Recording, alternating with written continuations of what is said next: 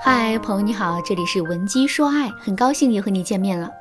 如果你在感情中遇到情感问题，你可以添加微信文姬零七零，文姬的全拼零七零，主动找到我们，我们这边专业的导师团队会为你制定最科学的解决方案，帮你解决所有的情感问题。华晨宇和邓紫棋之间的恋情一直都是给人一种扑朔迷离的感觉。首先呢，尽管狗仔和路人拍摄了很多两个人在一起时的亲密互动，并在微博上找到了很多两个人偷偷互动的证据，可他们却从未官宣过恋情。面对外界的询问呢，他们也都默契地表现出了一种模棱两可的态度。比如说，在参加金星主持的一档节目时，邓紫棋就被金星追问到：“你和华晨宇到底有没有谈过恋爱？”邓紫棋先是愣了一下，然后回答说：“这个问题，说实话，我现在有点难回答。”金星依旧紧追不舍，直接一点，有就是有，没有就是没有，没有什么可绕弯弯的。可即使话已经问到这个地步了，邓紫棋依然没有给个明白话，而是采用了金蝉脱壳的方法，对金星说：“这个问题我不好回答，因为又会引起两家歌迷的互掐，所以你还是去问花花吧。”当然啦，这些都是老新闻啦。不过最近有关两个人恋情的讨论啊，又再一次登上了热搜。事情的经过是这样的：愚人节那天，邓紫棋发了一首新歌，名字叫《超能力》。这首歌的歌词就是由邓紫棋一个人完成的，而且她还跟陈伟霆合作，一起为这首歌拍摄了 MV。听到这儿，你可能还是一头雾水，甚至还会在心里想：一首新歌而已嘛，这跟两个人的恋情有什么关系呢？关键点就在于新歌的歌词，其中有句歌词是这么说的：要忘掉一个人，也许心里要带点怨恨。例如，发现你没多单纯，我却有多愚蠢。很多网友认为这句话明显是邓紫棋在内涵华晨宇，没有自己想象的那么单纯。再回到 MV 里的情节，整个 MV 讲述了一个故事。在故事的开头，邓紫棋扮演的女主和男友共处一室，可最终她却发现男友竟然跟别的女人在一起了。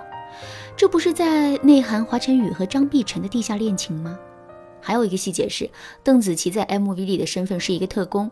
有一天，她接到一个电话，任务是消灭外星人，而华晨宇一直被称为火星弟弟，这也对上号了。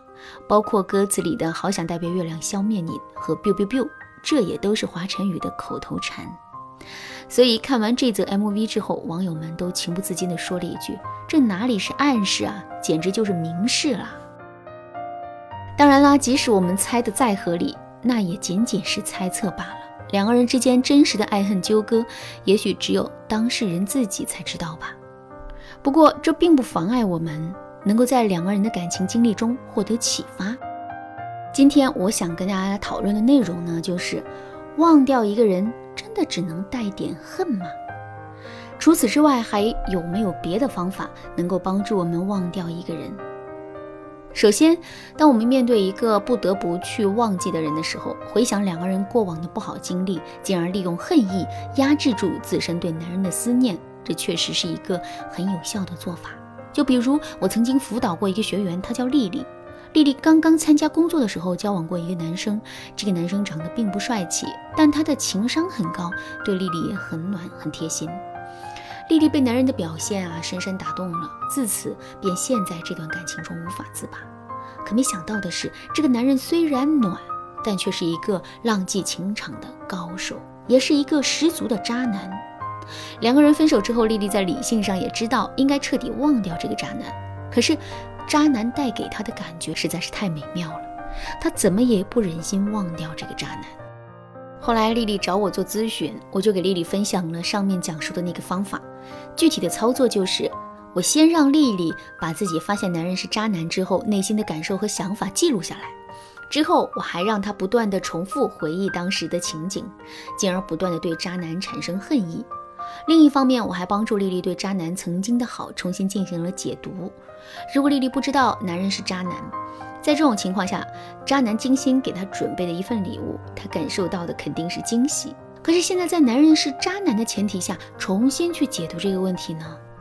之后，丽丽感受到的就会是这个男人真的太有心计，太会骗人了。